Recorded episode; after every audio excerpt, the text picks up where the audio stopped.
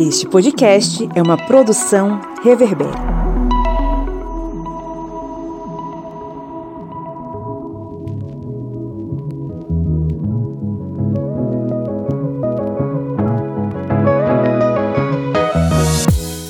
Olá, ouvintes! Sejam muito bem-vindos ao podcast do Historiante, o seu podcast sobre as ciências humanas, que é aquele podcast que está compromissado com o seu crescimento intelectual. Estamos aqui sempre promovendo debates e discussões sobre temas instigantes. Eu sou o Pablo Magalhães e comigo aqui nós temos o senhor Kleber Roberto. O senhor Kleber Roberto, o incomível.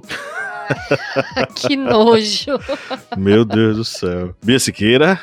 Olá, gente. Estamos aqui de novo. E Lídia Verônica. Oi, oi, gente. Mais uma vez estamos aqui para tratar sobre a geopolítica na Latinoamérica, o nosso quadro sobre esse continente maravilhoso em que a gente está né, inserido territorialmente, que algumas pessoas nem se lembram tanto assim, né? Muita gente preocupada com os Estados Unidos, mas Todo a gente mundo achando que é branco, né, Pablo? Pois é, a gente é latino, nós somos latino-americanos. E estamos aqui mais uma vez para conversar sobre a geopolítica na Latinoamérica, com foco aí em dois países que estão vivendo ebulições político-sociais em momentos distintos, né? Colômbia e Chile. Mas antes vamos para os nossos recadinhos.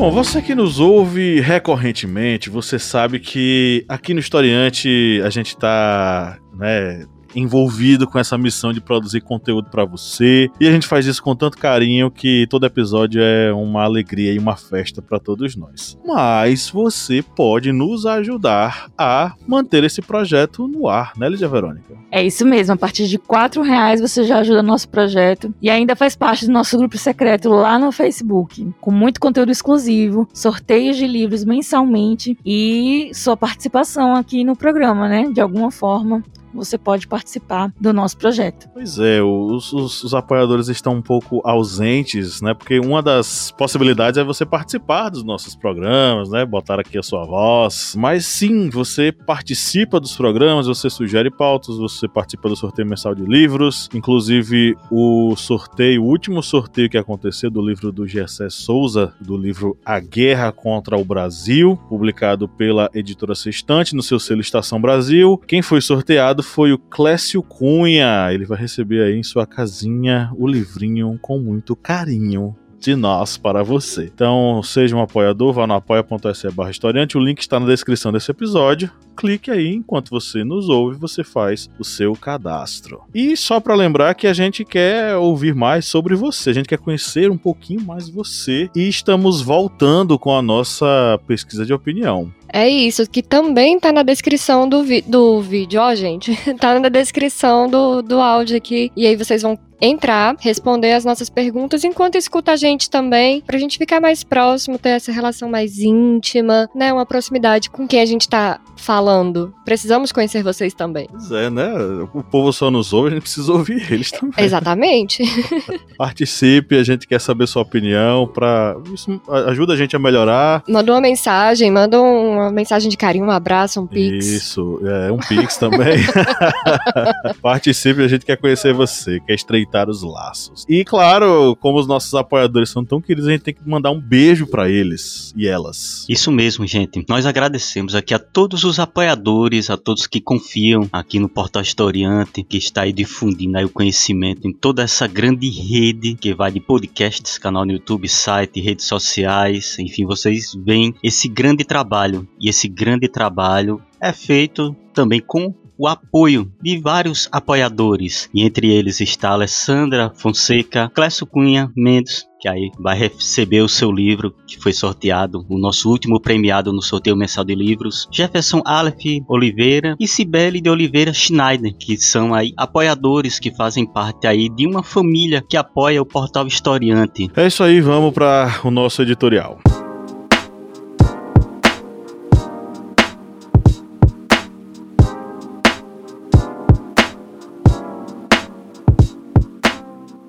O futebol é uma arte. Eu, particularmente, adoro ver o espetáculo de um estádio lotado. bola rolando e jogadas antológicas. Jogo jogado, não aquele para-para cheio de faltas. Os jogos entre times sul-americanos são os meus preferidos. Nada da organização empoada dos europeus. Muita fumaça, papel picado, fogos, xingamento e as cantigas entoadas pelas torcidas. Isso tudo é muito bom, mas vivemos em pandemia, em crise política e caos econômico. Como querer algo assim se não garantimos a vida das pessoas? Vamos iniciar nossa viagem na Colômbia e eu vou amarrar esse meu pensamento com o que lá ocorre. A onda de protestos anti-governo da Colômbia entrou na quarta semana, nesta quarta-feira, dia 19, quando sindicatos, grupos estudantis e outros recorreram a passeatas para exigir mudanças sociais em meio a conversas intermitentes entre o governo e organizadores de greves. Em meio ao caos, a Comembol, Confederação Sul-Americana de Futebol, insistiu até recentemente com a realização da Copa América, torneio entre seleções do continente em solo colombiano. Manifestantes se reuniram nos arredores do estádio El Campín, em Bogotá, e cobraram que o país abra mão de receber a Copa América a partir do próximo mês. Como a competição tem sede compartilhada, argentinos e colombianos sediariam o evento, há forte pressão para que os jogos ocorram apenas na Argentina. Os protestos no território colombiano tiveram início contra uma reforma tributária e se transformaram em críticas diversas ao governo de Ivan Duque, cobrado por suas ações na pandemia de Covid-19 e por problemas de emprego e educação. A repressão policial tem sido pesada e já foram registrados ao menos 42 mortos e 1.500 feridos. A média móvel de óbitos em decorrência da Covid-19 lá nos últimos sete dias é de 497. Já a média de novos casos em uma semana está acima dos 16 mil. Vamos pegar o avião e vamos desembarcar agora no Chile. Em outubro do ano passado, a maioria esmagadora dos chilenos votou por enterrar a Constituição de Pinochet. Com quase 90% das urnas apuradas, 78% dos chilenos votaram por uma Assembleia Constitucional que põe fim à última grande herança da ditadura. Esse foi um capítulo importante dentro de uma história recente de questionamento da herança da ditadura pinochetista no país. A crise no Chile começou em 2019, quando, por recomendação de um painel de especialistas em transporte público, o governo decidiu aumentar o preço das passagens de metrô em 30 pesos, atingindo o valor máximo de 830 pesos, algo em torno aí de R$ 4,73 na cotação do ano de 2019. Como forma de protesto, os estudantes começaram a pular as catracas para entrar nas plataformas do metrô sem pagar a passagem. Esse evento revelaria uma crise econômica e social que tomaria as ruas nos anos seguintes e forçaria um recuo nas medidas do presidente Sebastião Pinheira, que previam o aumento do preço de passagem do transporte público e das contas de energia também. Some-se a isso a crise do sistema de saúde do país, que é, em larga escala, privada. Vimos pipocar os problemas de um país em que as aposentadorias são privadas e diversas medidas neoliberais dos tempos do ditador Pinochet ainda vigoravam, a partir de uma constituição construída nos anos de chumbo e não revistas na redemocratização chilena. Diante dos protestos, repressão policial, os confrontos nas ruas e seus desdobramentos fizeram com que Pinheira recuasse e certo acordo nacional entre centro-direita e centro-esquerda acontecesse. Com a democracia chilena nas cordas, a classe política ofereceu o caminho constituinte como a única via para canalizar institucionalmente as demandas sociais. A Convenção Constitucional, que foi eleita popularmente no dia 17 de maio desse ano, simboliza esse processo de transformação com uma grande derrota da direita e centro-direita, que não conseguiram eleger nem um terço do plenário. Diante disso, minha gente, como é que vocês estão vendo esses movimentos e esses problemas nesses dois países, lá no Chile e na Colômbia querida?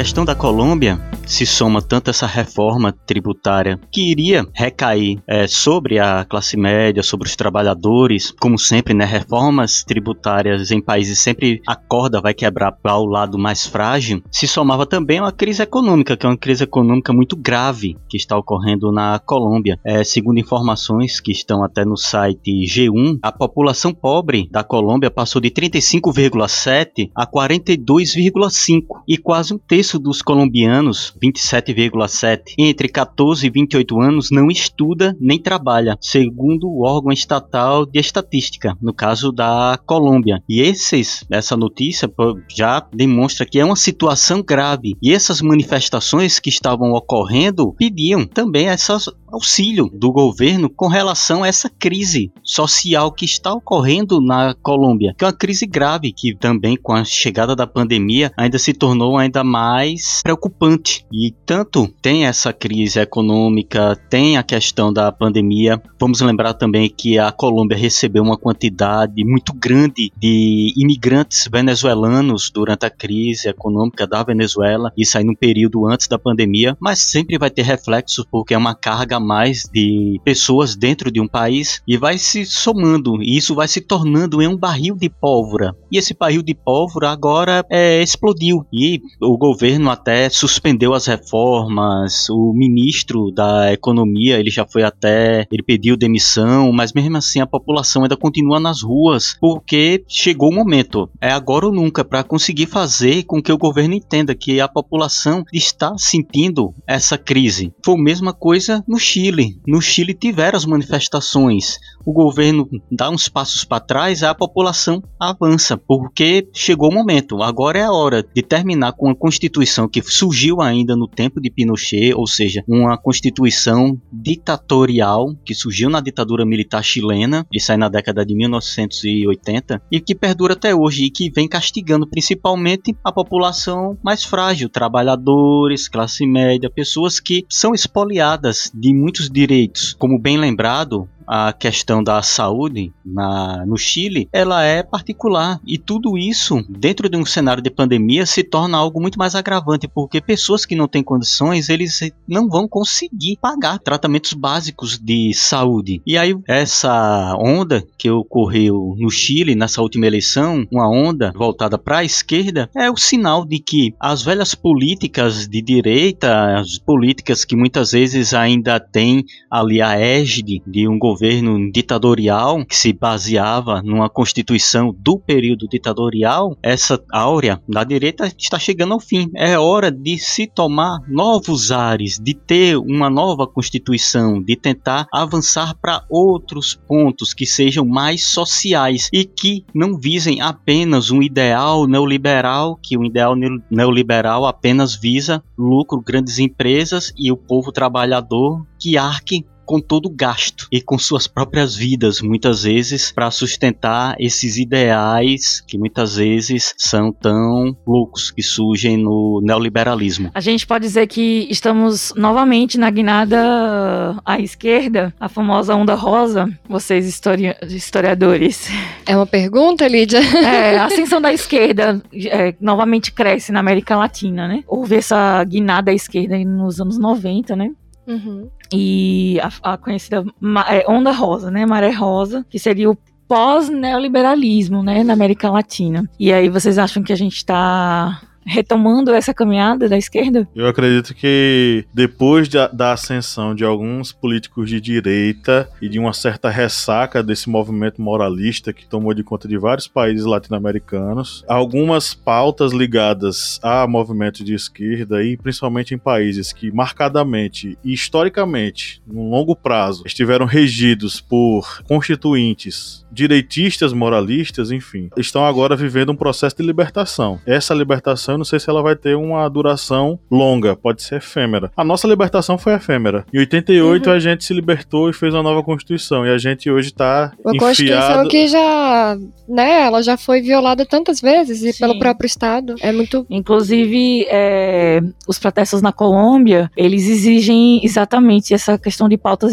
da, da esquerda, né, que é a, as políticas públicas Uhum. Eles estão pedindo solidariedade ao governo, né? Porque um terço da população tá no famoso nem-nem, né? Como os economistas brasileiros chamam, que é nem estuda nem trabalha. Combinado aí com a violência policial, né? nesse combate às guerrilhas e narcotráficos que é muito forte na Colômbia. Então eles estão pedindo misericórdia, né, a, ao governo colombiano. E aí um, do, um dos, das coisas que é, ele propôs seria um auxílio moradia nesse momento de pandemia, já que a população ela se encontra nesse momento assim de crise é, extremamente pesada, né? Assim, para Uhum. eles é, continuarem, é, seguirem, né? Porque o básico seria né, a moradia. E aí o Sim. presidente está tentando dialogar sobre essas questões. E aí a gente fica pensando, pô, é, é política pública, né? Pra mim, o que aconteceu no- não só na Colômbia e no Chile, mas em vários outros países da América Latina, acredito que a Bolívia, o Brasil também tá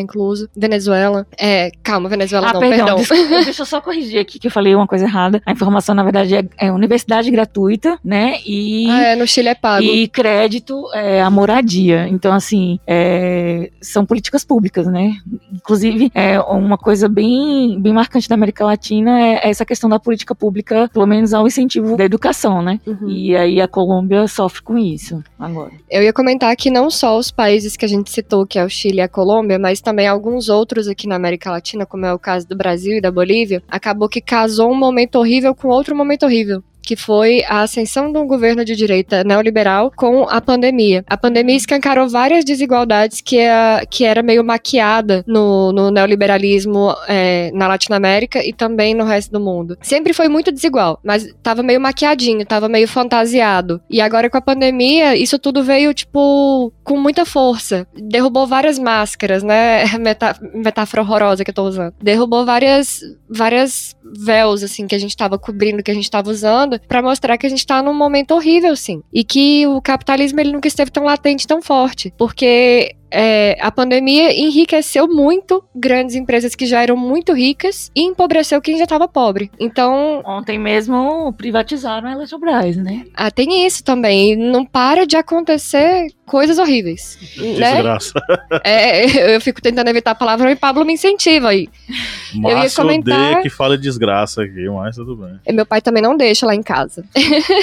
Ó, eu ia E- comentar que a Comissão Econômica para a América Latina e o Caribe diz que a pandemia provocou um aumento nos níveis de pobreza sem precedentes nas últimas décadas e tem um forte impacto na desigualdade e no desemprego. Porque é isso. É, as pessoas começaram a não ter opção. Não tem mais opção, porque você vai ser obrigado a gastar a economia que você tem para se manter em casa e, sua economia vai acabar, suas finanças. Você não tem como trabalhar porque não estão mais contratando. O ideal é que você fique em casa. Então, as desigualdades são escancaradas. Não, e sem falar que a gente não, não parte de uma cultura que temos o, a economia, essa, essa, Sim.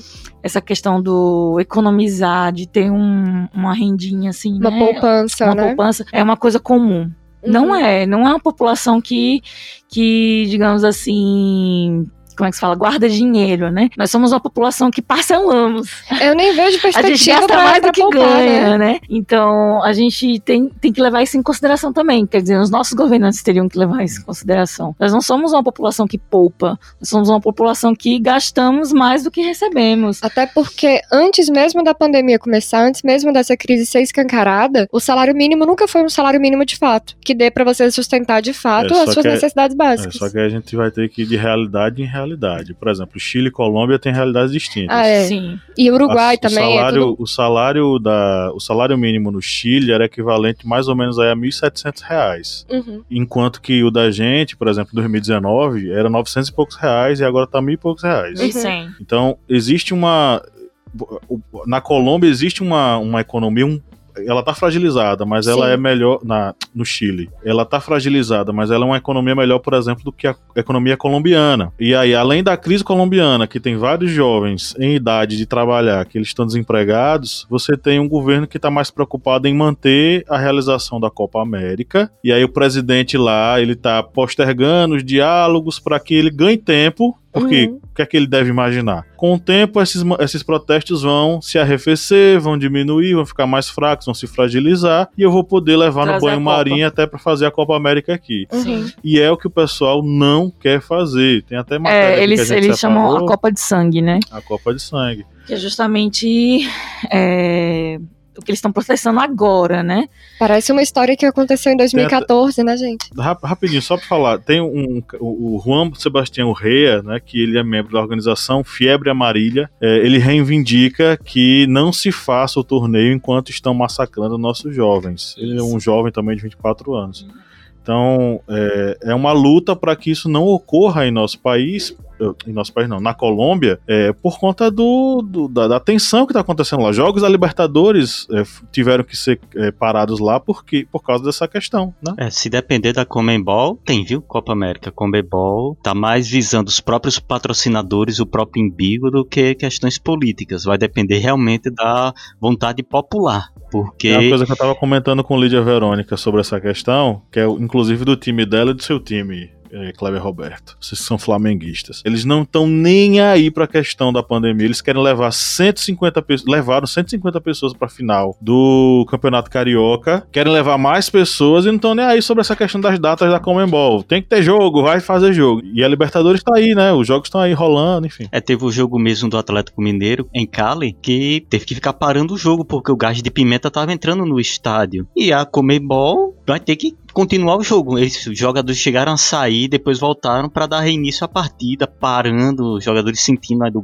o spray de pimenta. Não sei se era spray de pimenta ou era gás lacrimogêneo. Era algum desses que afetava os olhos dos jogadores, porque nitidamente eles coçavam os olhos, sentiam o cheiro dali, porque as portas estavam do lado de fora do estádio. E essa questão de envolver futebol e política, a gente só lembra que no Chile, no Estádio Nacional do Chile, ainda tem lá, né? Uma parte ali do estádio que é o estádio antigo para relembrar que no Chile, durante a ditadura de Pinochet, se torturavam pessoas no estádio, no estádio de futebol. E eles decidiram, por memória da ditadura, deixar uma parte, fizeram uma, reforma, uma grande reforma, modernizaram, mas um trecho lá ainda tá aqui, bancadazinha de madeira, que é para as pessoas quando forem no estádio relembrarem que aquele local foi um local de tortura, foi um local de morte, foi um local em que a ditadura usou os aparelhos de repressão contra o próprio povo, ou seja, eles não tem problema com a sua memória. Eles querem que realmente as pessoas lembrem que a ditadura foi uma coisa ruim, diferentemente de um, uns países em que tem saudosistas de galinhas verdes, de tortura. E continuando aí no Chile, eu queria saber até da opinião das duas aí arretadas que estão hum. aí no,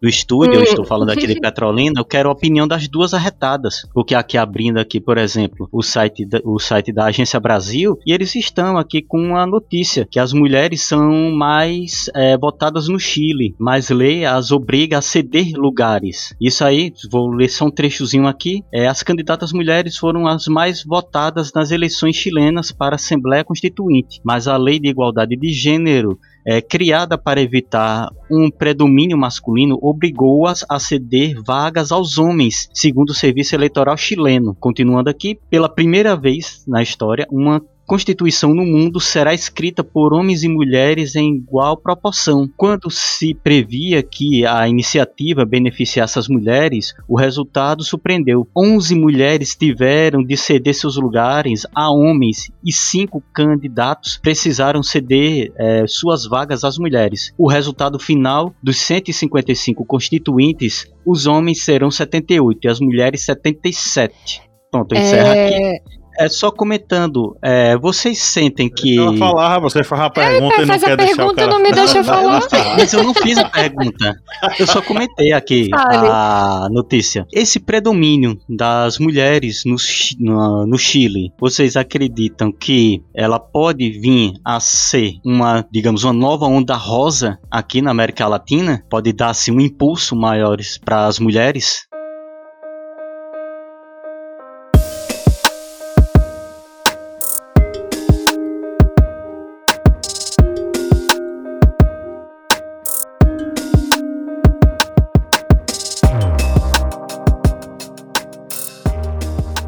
Não. Deixa eu explicar. É, eu acredito. A onda rosa, você diz a tendência à esquerda, não, né? não Ou é só uma nova tendência feminina, feminina? Tendência feminina. Eu entendo essa tendência feminina dentro da representação política devido a um, um movimento político que aconteceu de 2016 para cá, mais ou menos. Algumas organizações feministas e algumas representantes feministas da, da Câmara de Deputados foi do Chile, acredito que Bolívia, e eu não lembro qual outro país. Fizeram uma, um projeto de lei para que fosse aprovado em toda a América Latina essa questão das cotas. Por isso que 50% obrigatoriamente tem que ser mulher. Então talvez seja por isso que algumas tenham que tiveram que abrir mão da, das suas vagas. É, criaram essa lei. Criaram a lei de que metade da, da, dos cargos seriam ocupados por mulheres. E aí, eu, eu gosto sempre de ressaltar isso, que é, é polêmico também. Vamos deixar muito claro que eu sou feminista, é, de esquerda, comunista, etc, etc. Mas você votar numa mulher, ou votar numa pessoa negra, ou votar numa pessoa homossexual, isso não garante que você está votando à esquerda. Porque nem todas essas pessoas que fazem parte da minoria, elas se alinham à esquerda. Não basta ser apenas uma minoria. Você tem que levantar essa bandeira e pensar política pública que volte para essa minoria, entendeu? E nem sempre é de esquerda. A gente tem um Fernando Holliday aqui no Brasil. Infelizmente, a gente tem um Fernando Holliday no Brasil, que é um homem negro de esquerda, ou um homem negro gay de direita. Então, nem sempre essa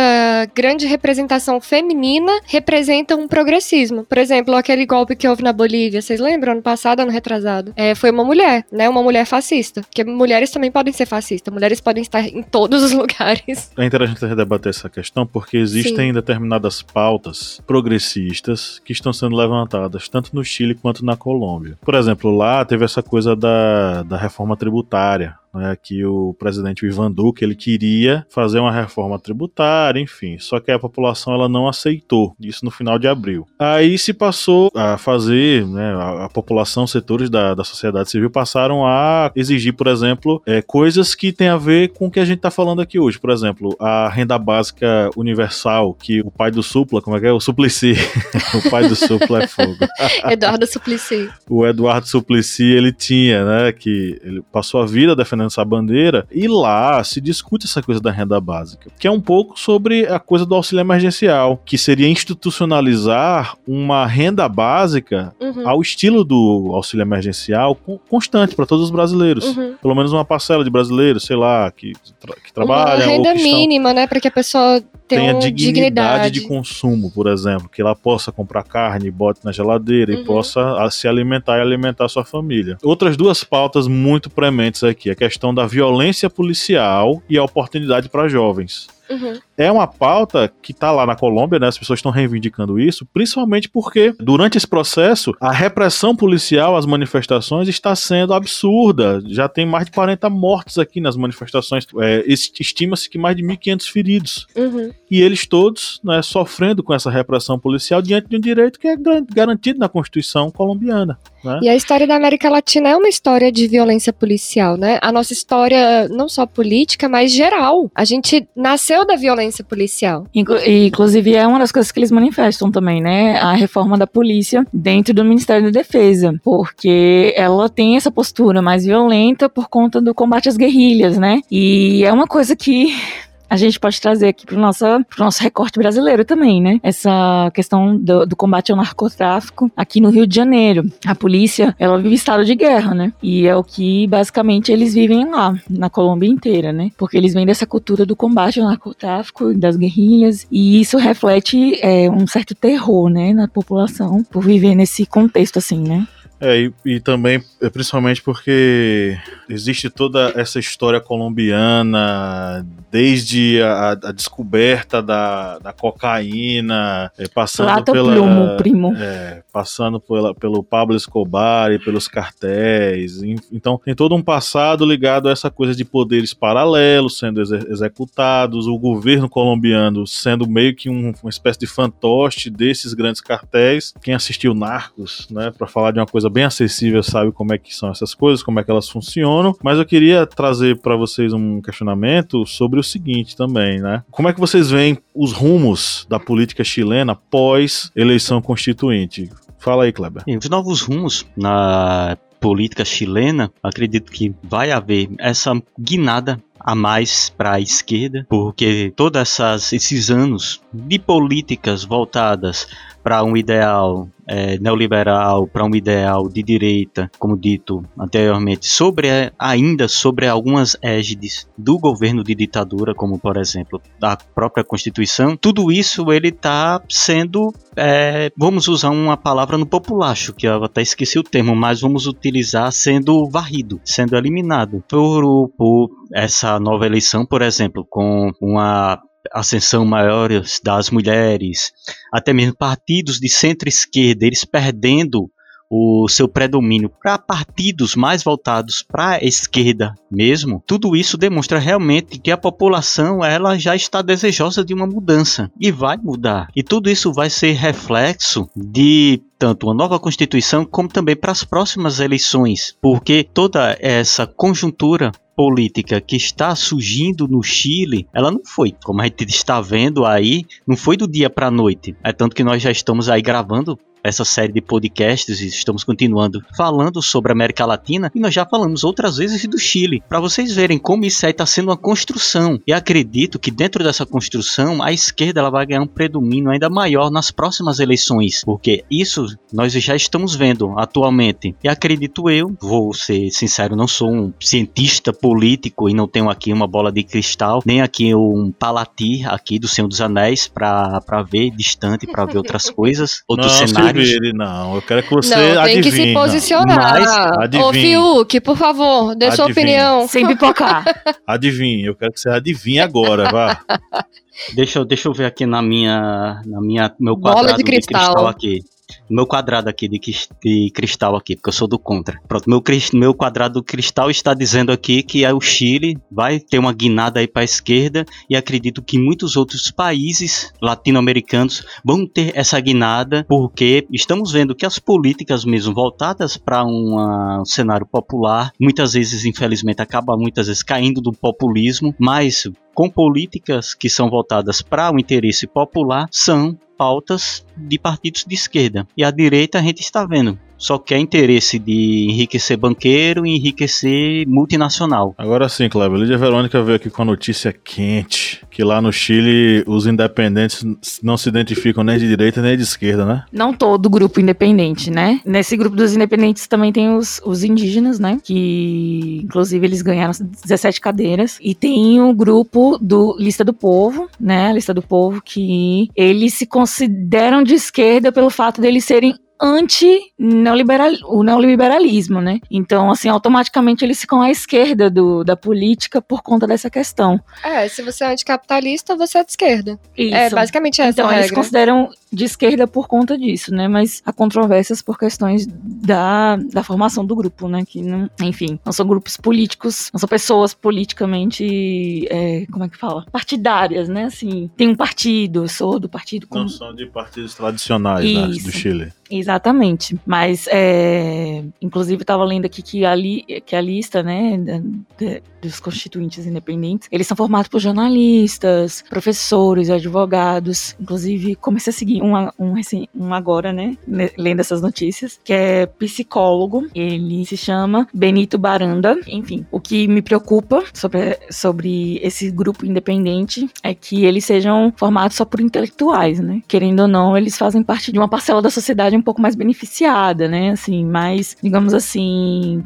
tem mais oportunidades, né? Por conta do, do conhecimento, do status, né? Que aquela profissão pode ter oferecido para eles e tal. Enfim, esses são os independentes que ganharam aí mais, é, mais cadeiras, né, na Constituinte da Carta Magna. Essa questão do, dos indígenas ganhar algumas cadeiras no... 17 cadeiras, é muito, é. para eles é muito significativo. É uma representação grande agora, né, e isso é muito importante no contexto também que a gente está vivendo, porque mesmo durante a pandemia, e não só no Brasil, mas em outros lugares, houve a perseguição de comunidades indígenas. E, e é uma perseguição política. E eu vi a Guajajara né? hoje, ela alarmando, assim, né, que é, um dos projetos bolsonaristas, né, é justamente tocar essas populações é, isoladas. É o genocídio indígena. É, é, literalmente o plano de governo dele. É, é, é. reconhecer que não existe mais indígena no Brasil, não tem espaço para eles dentro do nosso território. E isso acaba mexendo, né, com a cultura indígena na América Latina. Quando Inclusive aqui, chega nesse povo de indígenas, né, de, em situação de isolamento social. Inclusive aqui no Brasil, isso foi essa semana, comunidade Yanomami é alvo de garimpeiros fortemente armados. e foi uma coisa mortas. horrível, crianças assassinadas. Isso é uma perseguição que não é só uma, parece uma coisa muito boba e muito longe da nossa realidade e decididamente não é. É um plano de governo, é uma posição política. O genocídio ele existe desde que invadiram o Brasil, né? Mas o, o governo atual ele quer realmente dar continuidade ao que começaram na invasão portuguesa. Assim. E que eu achei interessante também essa questão da cadeira dos indígenas é que a nossa Constituição, por exemplo, em 88, né? Ela não tem, eu acredito que ela não tem essa representatividade indígena, né? Não pelo menos com essa força que eles vão ter. Então, assim, são pessoas brancas legislando para pessoas Sim. indígenas. E nesse caso do Chile, eles vão estar em vantagem nesse sentido. São pessoas indígenas é, opinando sobre o destino das pessoas indígenas. Então, achei muito interessante essa questão do, da força indígena nessas cadeiras.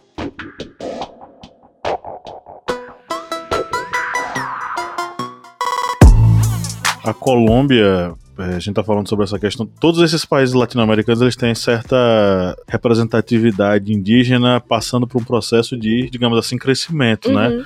Eu acho que o caso mais é, emblemático é a Bolívia. A Bolívia praticamente hoje retomou o caminho da centro-esquerda, né? E voltou a ter uma representatividade grande de povos minoritários indígenas lá da Bolívia, que na verdade nem são tão minoritários, eles são a maioria na, no país. Uhum. É, o caso da Colômbia. Acho que no Peru também, né? Isso. O caso da Colômbia também me lembra muito o Brasil, porque um dos pilares dessa crise lá está ligado ao desemprego. Durante a crise sanitária, o desemprego passou de 14 nas áreas urbanas, mas de um modo geral é, saiu de 14 para 19%.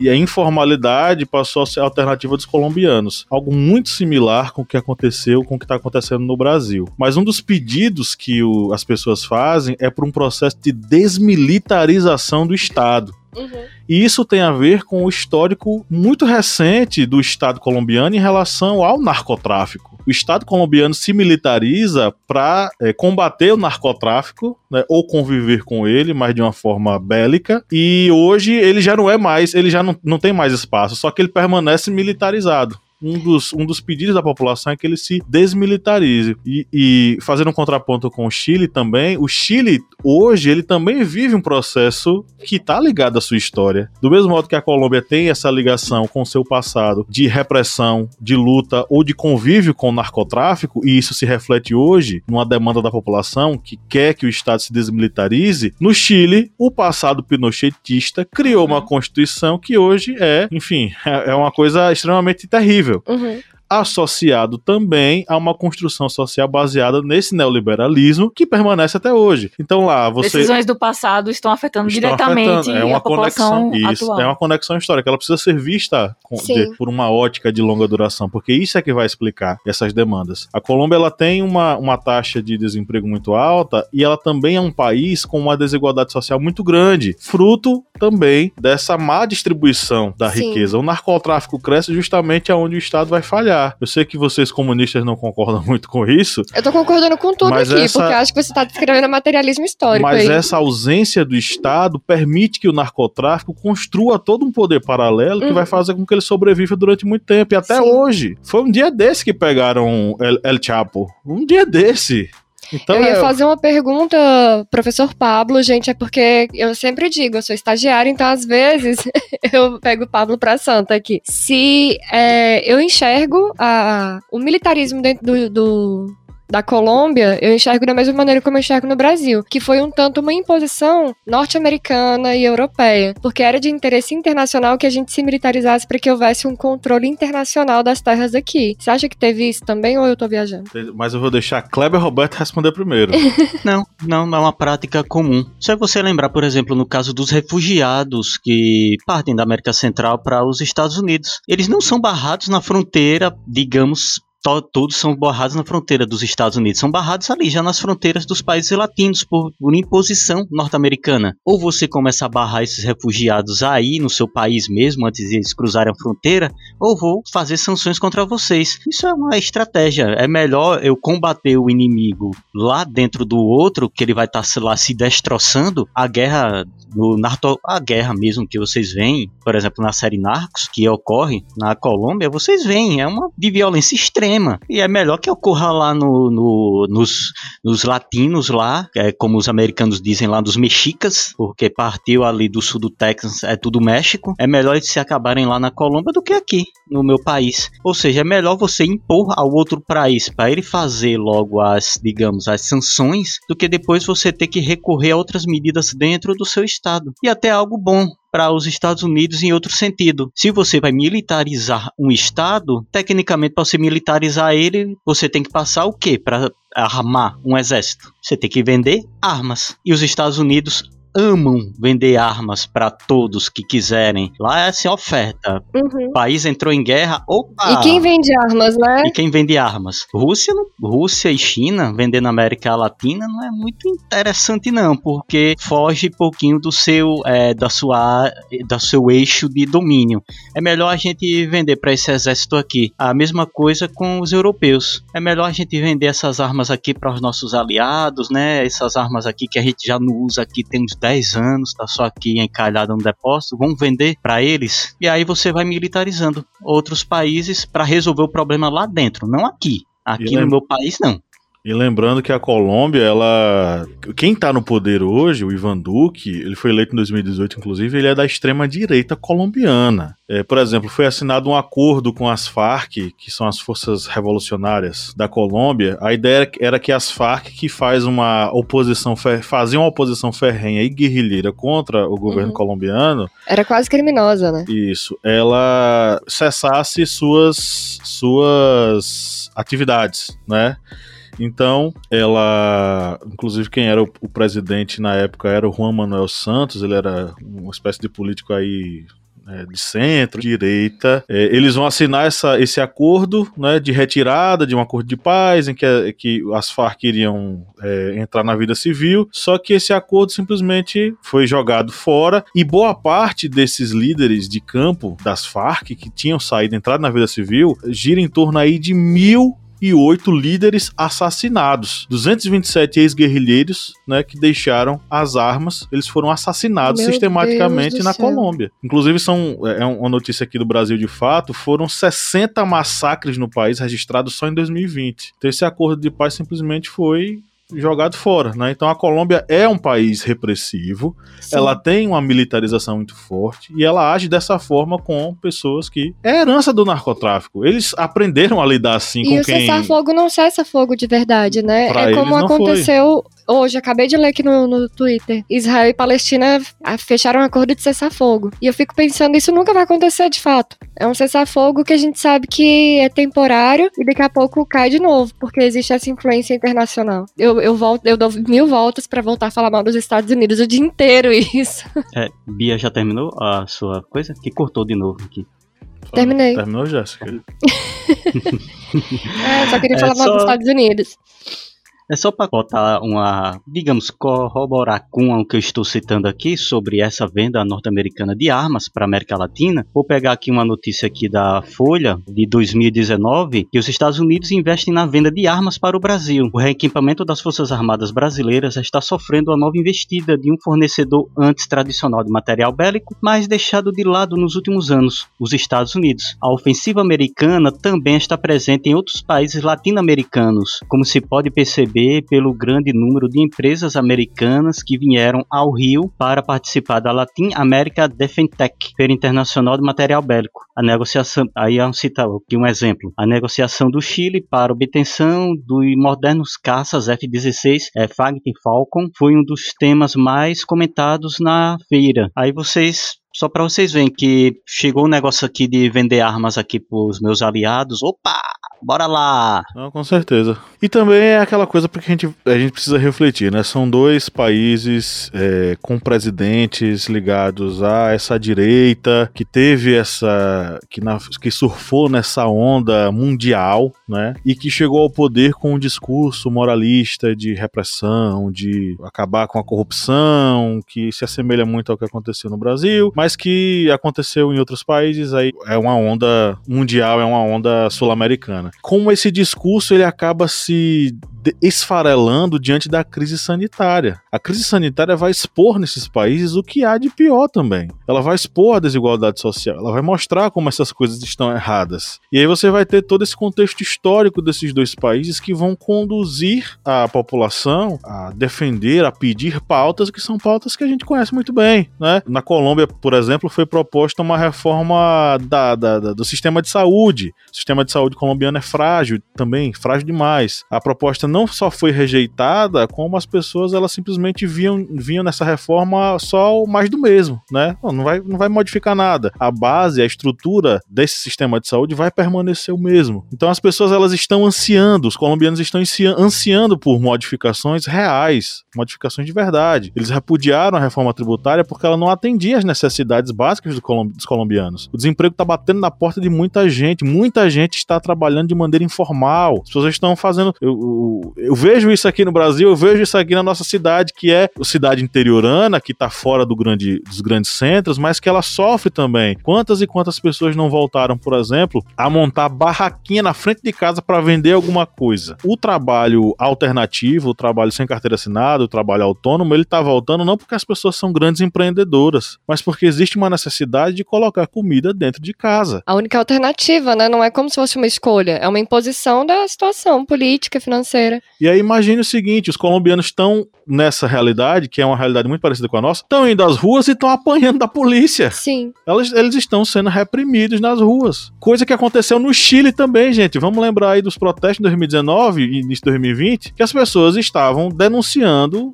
uma repressão violentíssima nas, nas ruas das cidades chilenas. Né? Rolou até vídeo nosso lá. Eu fiz um vídeo, o é, Biaf também fez um vídeo lá no, no, no, canal. É, Bolívia também na época. A, a, repressão era muito forte. Então, são políticos que não estão sabendo lidar com isso. O Chile está hoje fazendo essa constituição. Eu acho que uhum. o Chile venceu nesse processo. O povo chileno venceu. Quando se discute, vamos fazer uma nova constituição, vamos, enfim, rever tudo que está acontecendo, e o povo chileno vence. Uhum coisa que eu não consigo ver na Colômbia. Na Colômbia, essa realidade tá muito diferente. Eu sou muito pessimista, eu acho, gente. Esse podcast vai dar depressão em todo mundo que eu vi, porque eu sou muito pessimista. Eu olho ao redor assim, sim, é um traço de progresso o que tá acontecendo no Chile. Essa questão de que é uma nova constituinte, tá sendo votada popularmente, pela população mesmo, enfim. E tá sendo discutida questões de justiça social, igualdade social e etc. Mas, mesmo assim, eu fico vendo tanta repressão e tanto, ao mesmo tempo que avança avança um pouquinho, regride. Então eu fico pensando, meu Deus, quanto mais a gente vai ter que se afundar para que de fato uma transformação estrutural aconteça. Que nem no Brasil. No Brasil a gente falou oh, CPI, hein? CPI, vamos ver se prende essa galera. E ao mesmo tempo a gente fala, rapaz, a troco de quê?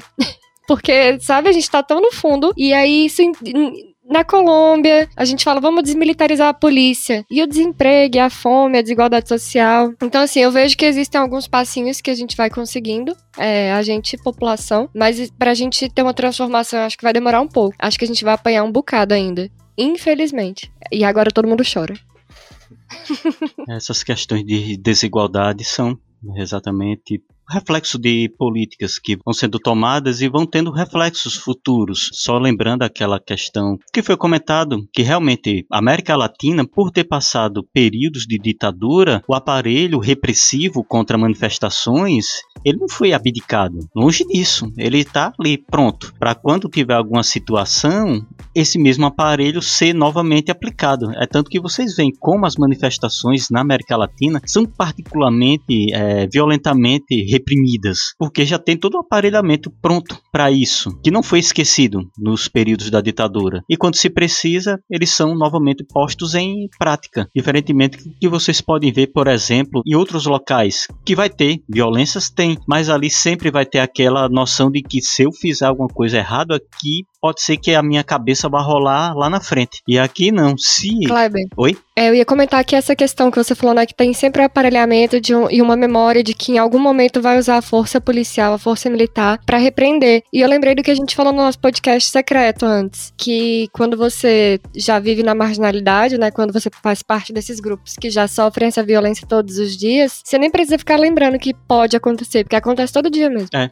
exatamente. Porque a sua situação ali você já sabe que uma hora ou outra a corda vai quebrar para o seu lado, porque você já está ali excluído, escanteado daquela áurea social. E só falando sobre essa questão econômica, que Pablo falou aí sobre a questão, por exemplo, de pessoas montando barraquinhas para vender lanche, isso está se tornando cada vez maior uma quantidade uh, cada vez mais é, de pessoas estão recorrendo à informalidade para tentar sobreviver. E eu, um fato, deixa assim até tocado, foi que meu sogro, que ele é capoteiro, ou seja, ele trabalha reformando sofás, fazendo sofás, e uma pessoa passou com uma carroça, olhou assim e tal, e disse: Senhor, tá precisando dessas madeiras? Eram as madeiras velhas que ele tinha feito um sofá, sobrou umas madeiras velhas, e ele deixou assim num canto para descartar. E aí esse carroceiro perguntou: Posso pegar essas madeiras aqui para mim? Aí ele disse: Pode, pode levar. Aí ele só cuidado para não bater prego, porque elas já estão meio podres. Uh, se você bater, pode se quebrar. Aí o cara disse: Não, não, é porque eu não tenho dinheiro para comprar bujão. Isso aí vai servir para fazer o almoço hoje. É essa a nossa situação. Voltamos ao mapa mundial da fome, né? Voltamos, nós estamos nos anos 80. Eu falei um dia desse isso num podcast secreto que a, a senhora minha sogra me disse, Pablo, que história é essa que vai voltar a voltar a ter voto impresso no Brasil? Aí eu disse, Jassonita, nós estamos de volta aos anos 80, vai ter voto impresso, estamos no mapa mundial da fome e tem um abestalhado como presidente do Brasil. Inflação lá em cima. Pois é. Só uma última informação para encerrar. A gente sabe que a, o Chile passou por um processo ditatorial com o Pinochet, com o assassinato. Na verdade, não foi o assassinato, ele se suicidou. Mas todo o contexto impulsionou o Allende a se matar, né? Porque é, ele era presidente, claramente socialista, claramente um político de esquerda. Ele sofreu um golpe militar liderado pelo Pinochet, na, no Chile, onde o palácio presidencial foi cercado por forças desses golpistas, né? O, enfim, tiroteio, bombardeio e tal. E ele resistiu, resistiu, resistiu, mas no final ele acabou tirando a própria vida diante desse processo. Na Colômbia, a gente tem um passado ligado à questão do narcotráfico, né? Os grandes cartéis é, colombianos que conduziam ali um poder paralelo muito forte, que o governo colombiano meio que era uma espécie de fantoche nas mãos deles. E aí tem uma filósofa chamada Luciana Cadarria, que é professora na Universidade Javeriana é, na Colômbia, que disse o seguinte, né? Para os amigos latino-americanos que postam sobre a Venezuela, por favor, postem com a mesma veemência sobre a Colômbia. Ali está o nó cego e a ditadura mais sangrenta. Caso contrário, torna-se suspeito que nos apeguemos e se torna visível apenas parte do drama latino-americano. Ela diz que existe um negócio chamado uribismo, Segundo ela, existe uma ditadura em curso na Colômbia, que Uribe, na verdade, ele é um ditador. Fica essa reflexão ao final dessa, dessa gravação para que a gente possa pensar, né, como é que a gente pode definir uma ditadura? E o que está acontecendo na Colômbia com essa repressão e com essas ações, será que pode ser colocado, pode ser adjetivado como uma ditadura? Segundo a professora Luciana Cadarria, sim, né, é uma ditadura que nós vemos lá na Colômbia. Então vocês podem ver, são dois países que estão com processos políticos bem distintos e que esperamos que dias melhores cheguem aí para os colombianos, assim como dias melhores estão chegando para os chilenos.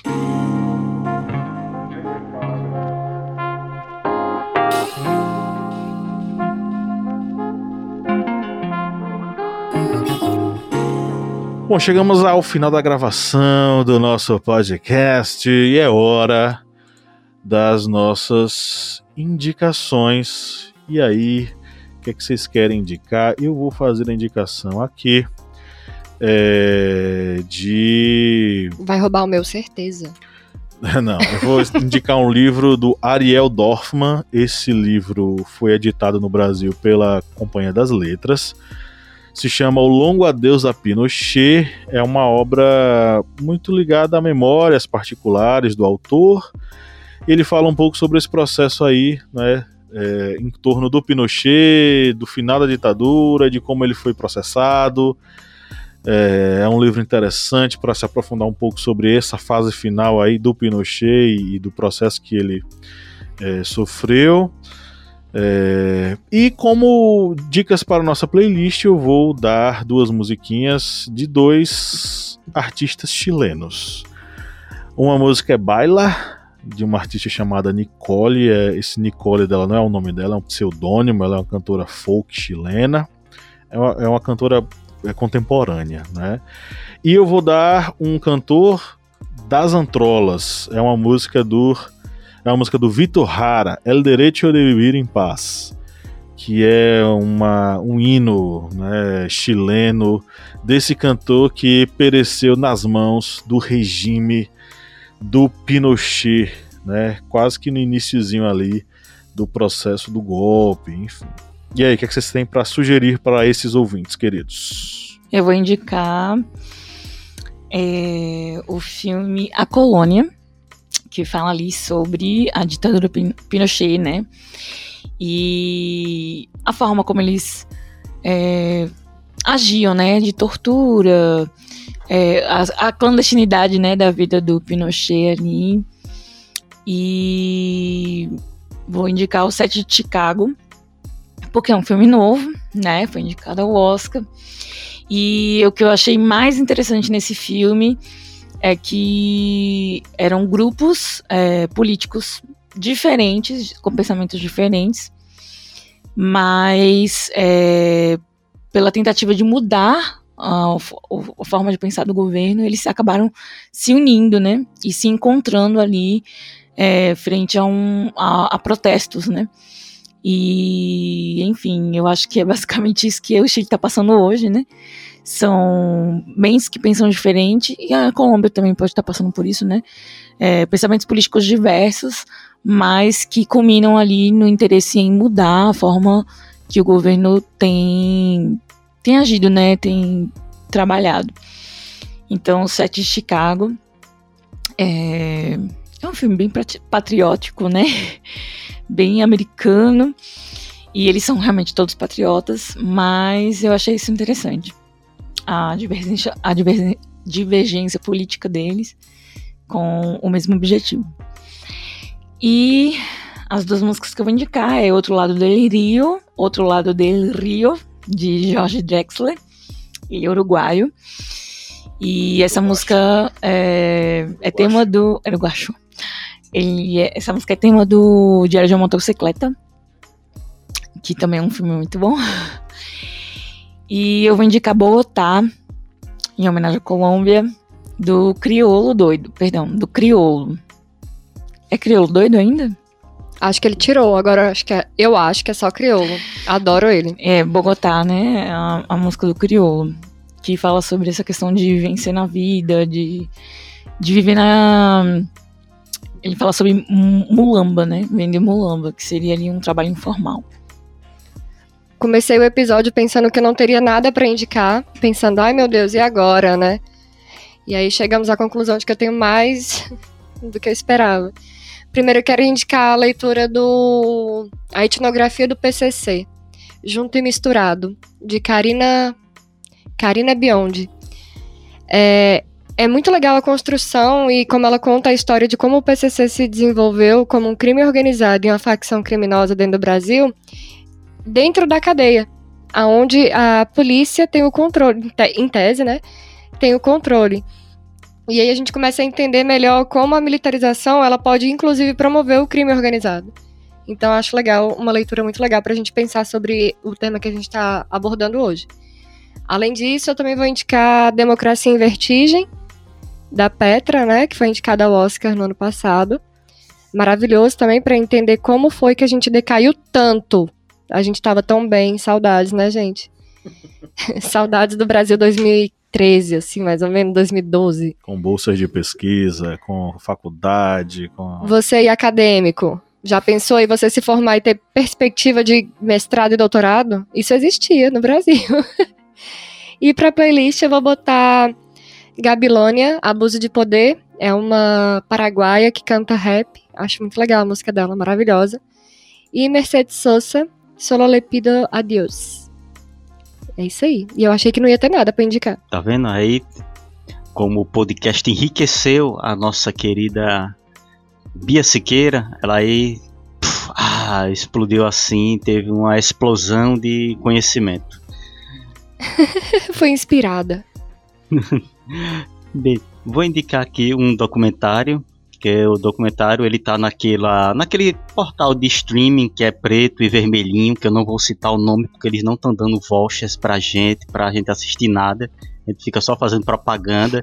Então vai ser. A TV Flamengo? Então vai É, ser, TV então vai ser é, o streaming, aquele portal de streaming de filme é, preto e vermelho. No dia que a gente tiver um voucher, eu cito aqui o nome deles. Todos. Não, nem todos. Tem um que é azul, Certo. tem, tem um Disney que, né, deu pra, tá. Mas vamos, vamos, vamos seguindo, vamos seguindo, vamos seguindo. É, vou citar o, doc- é, o documentário é, Break It. Tem um Disney que deu pra gente, isso ficou uma, conotação sexual terrível, né? Tem um Disney que deu pra gente. Como não assim? disse o quê? Não, eu comecei o podcast Baixaria. dizendo que eu sou o incomível. Eu posso terminar dizendo que eu sou imbrochável. Ai, meu Pois Deus é. do céu. Já, a gente já começou com baixaria aqui.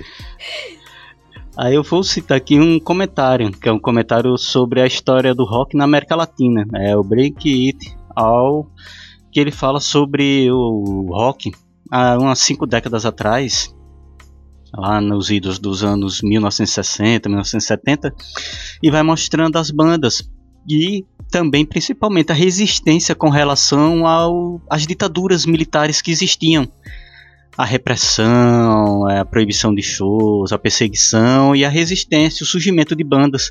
E ele cita bandas mexicanas, da Colômbia, da Argentina. E é um documentário muito interessante para assistir, para perceber que rock não existe. eu vi alguns episódios. É o rock, É muito bom é mesmo. o rock não só existe nos Estados Unidos e na Europa não. A América Latina também teve muitas bandas boas e bandas que passaram certos perrengues muito complicados, mas resistiu. Infelizmente aqui para o lado do, do verde amarelo, né? Hoje em dia é banda de metal re, reacinha e punk panqueca, enfim, mas tem alguns aí que estão resistindo. E aqui na playlist, vou, vou deixar aqui duas bandas, uma banda da Colômbia, que é a banda é, No Dependiente, com a música Expressar Resistir, e vou deixar com um quarteto feminino, ó vocês aí arretadas, que é a banda é, Derrubando Defesas.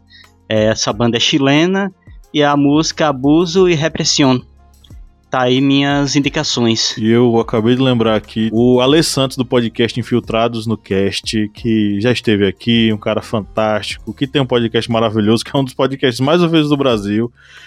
Ele escreveu o livro, né, Rastros de Resistência, e tem um capítulo que eu acabei lembrando agora, gente, depois que a gente bateu um papo, eu acabei lembrando que é um dos capítulos mais bacanas do livro, que é sobre Bencos Biorró e o quilombo imbatível na Colômbia. É, ele fala um pouco sobre a trajetória de Bencos, que era da etnia Bijagó, que era um grupo conhecido pela integridade cultural, enfim. Ele foi um dos líderes de um. O Bia Siqueira fungando ali no microfone, eu vou baixar o, o volume dela ali.